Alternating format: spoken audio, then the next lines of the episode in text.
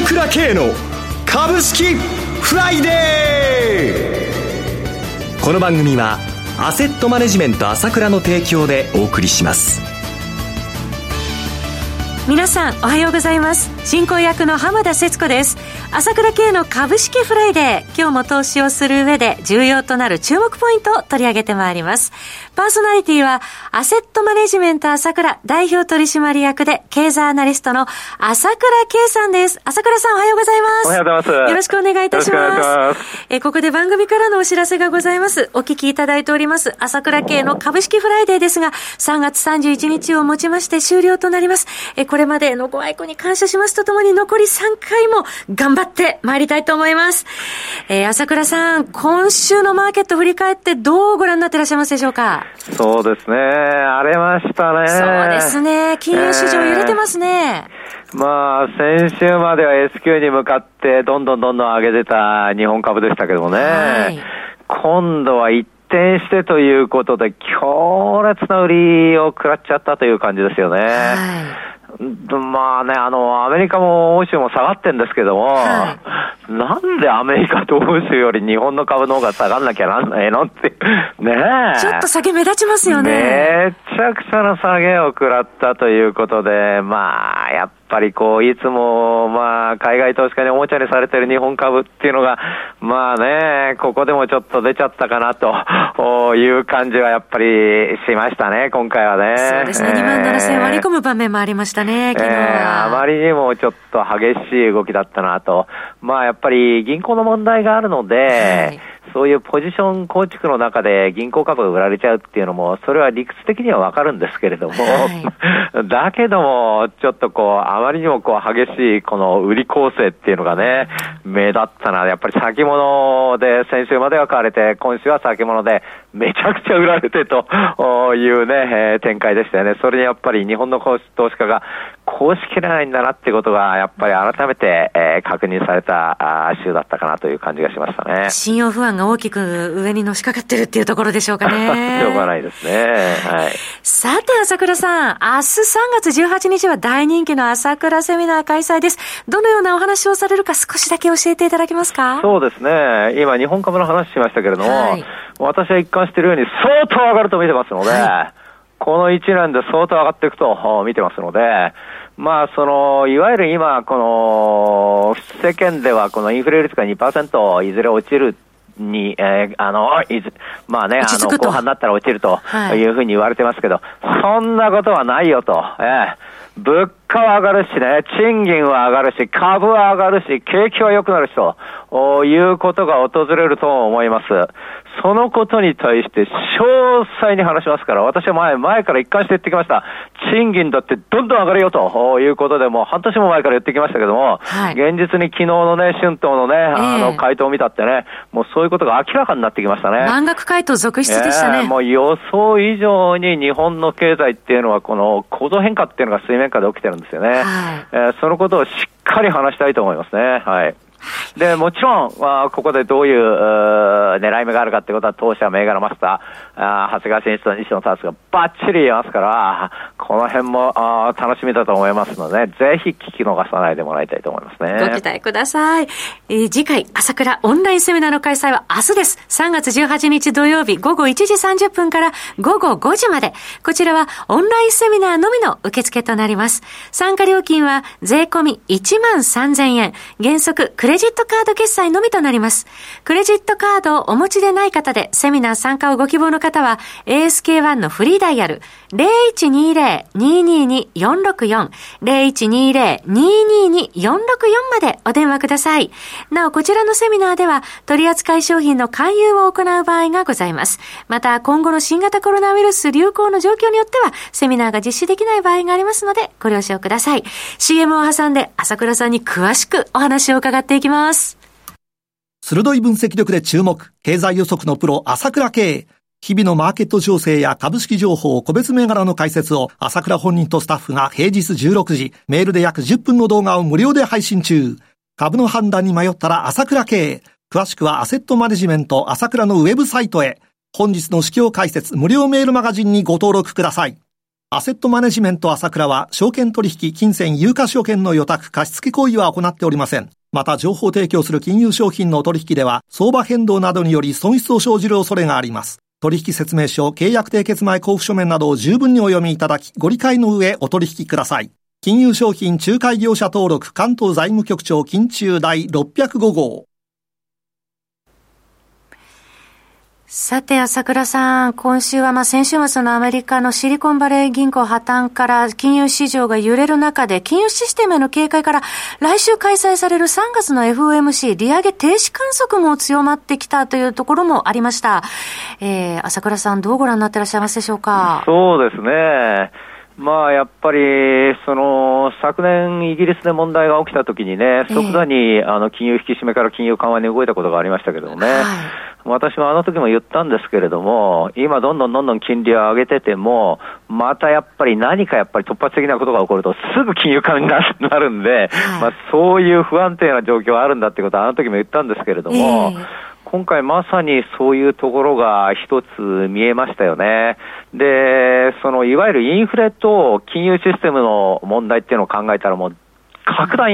金融システムの安定の方がもう重要なんで、はいえー、これはやっぱりこの、ここでこういう問題が起きたってことは、やっぱり金融システム重視ということで、まあ利上げはまあやっぱりこう、控えめにするとか止めるんじゃないかなというふうに思っていました、私はね。はい、ところが、ECB が0.5%で引き上げたじゃないですか。そうですね。なるほどなと思ったけれども、確かに今回の、あの、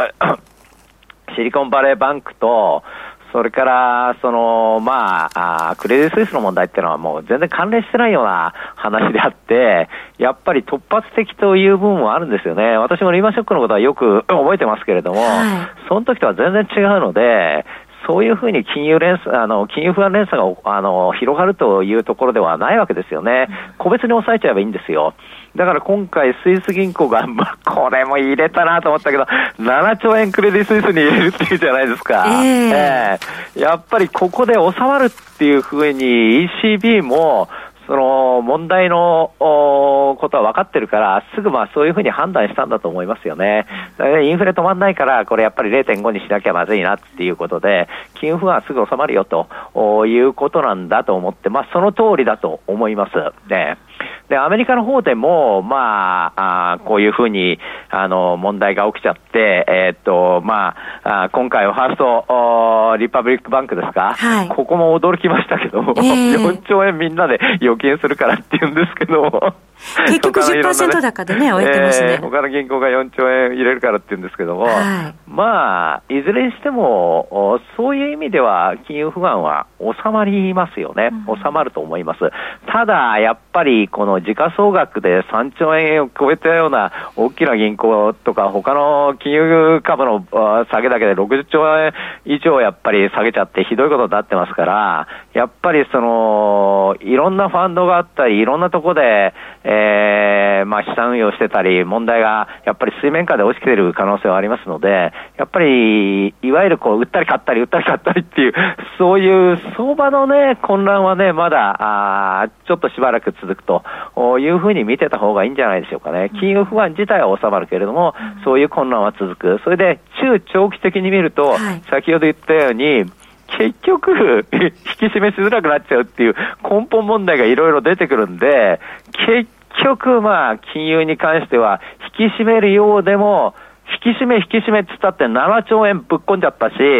あの、アメリカでも、あの、銀行にボンと金入れちゃってるわけですから、これはやっぱり、ある意味緩和っていうところも出てくるわけなんで、はい、そういう意味での株式市場っていうのは、だから両面見とかなきゃダメだよってことで、悲観ばっかりじゃダメで、金ジャブジャブにしまたするっていうところがあるんだよということはね、一つ思っておいていいと思いますよね。銀行ね、インフレ退治と金融安定のジレンマが、えー、深まっている中で、マーケットでも銀行株、えー、急落ということで動揺する場面もありましたね。そうですね。銀行株に関してはやっぱり、私もあの、レポート書いたんですけれども、はい、やっぱり債券投資っていうのがやっぱり大問題なんですよね。いや、あの、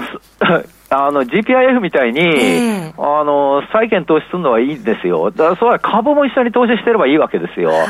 そうすれば、株の含め益が相当あったんで、債券と相殺されて、あんなシリコンバレー銀行みたいなことにはならないわけですよ。ちょっと偏ってましたかね。そう、それが債券ばっかりあって、しかも、債券は時価総額でインフレだから債券なんかどんどんどんどんやられちゃうのに、えー、債券ばっかり買って、それを決算上は100%でずっとやってるわけだから、はい、現実には100%じゃなくてもう70%うんぬんって下がってるわけじゃないですか、が売る売るときは、えー、それをね、100%で OK なんですよって会計基準にしてるんで、はい、こういう問題が起きちゃって、これはやっぱり日本の銀行にも、まあ、もっとひどい形ではっきり言えばあるわけですよね。その根本問題っていうのはあるので、その辺のところは、まあやっぱり、ここでやっぱりあのー、改めて、えー、見せつけてしまっちゃったん、しまった感じになっちゃったんで、はい、まあ、都銀に関しては、メガ、日本でもメガ銀行、メガに関しては全然問題ないと思うんですけども、えー、やっぱり地方銀行そっちはいろいろこう、債券投資に問題があるってことは事実ですから、えー、その辺の見直しっていうのはやっぱり出ちゃう。それから、銀行株がこれだけ上がった後、こういうふうなショックで下がってしまうと、やっぱりちょっと相場ですから、えー、これはやっぱり当分やっぱり時間かかるっていうのは、それはちょっとやむを得ないかなという感じはしてますよね。はい。で、一方で、日本株っていうことを考えると、これは先ほど言いましたけども、まあ、春闘で満額回答が相次いだわけですよ。はい、えー、こういうのを見てれば、これはね、やっぱり世の中の気分っていうのはね、やっぱり変わってきますよ。うん、えー明らかに、確かにインフレだからっていうのはあるんだけれども、まあ場合によってはね、5%、7%、ものすごくこの名目のお金が増えてもらうようになるなるわけじゃないですか、日本。はい、まあこれ、中小企業全体に行き渡るかどうかっていうのは、まだクエスチョンマークなんですけれども、まあ、私は、苦しくても、あの、昨日ですね、あの、東京電力が3%の賃上げをするってことを発表しました。はい、えー、めめちゃくちゃな5000億を超える赤字なのに、3%あの賃上げするわけなんですよ。えー、これはもう、やむを得ず賃上げするわけですよね。うんこれがやっぱり日本の全企業、中小企業も含めてですね、そういう方向にね、追い込まれていくというのがこれからだと思いますので、はい、まあそういうことを考えると、このお金を、まあ賃金をいっぱいもらうことでね、日本の状況っていうのも変わってくると思いますので、まあ目先は先ほど言ったように、この金融危機の余波っていうのが続くわけだけども、その先の先考えたら、全然株はいいよと、面白くなってくよというふうに考えてていいと思いますよ。徐々にムードが変わってきそうですね。その通りです。朝倉さんどうもありがとうございました。私、朝倉慶が代表を務めます。アセットマネジメント朝倉では SBI 証券ウェルスナビの口座開設業務を行っています。私どもホームページから口座開設していただくと週2回無料で銘柄情報を提供するサービスがあります。ぜひご利用ください。それでは今日は週末金曜日頑張っていきましょう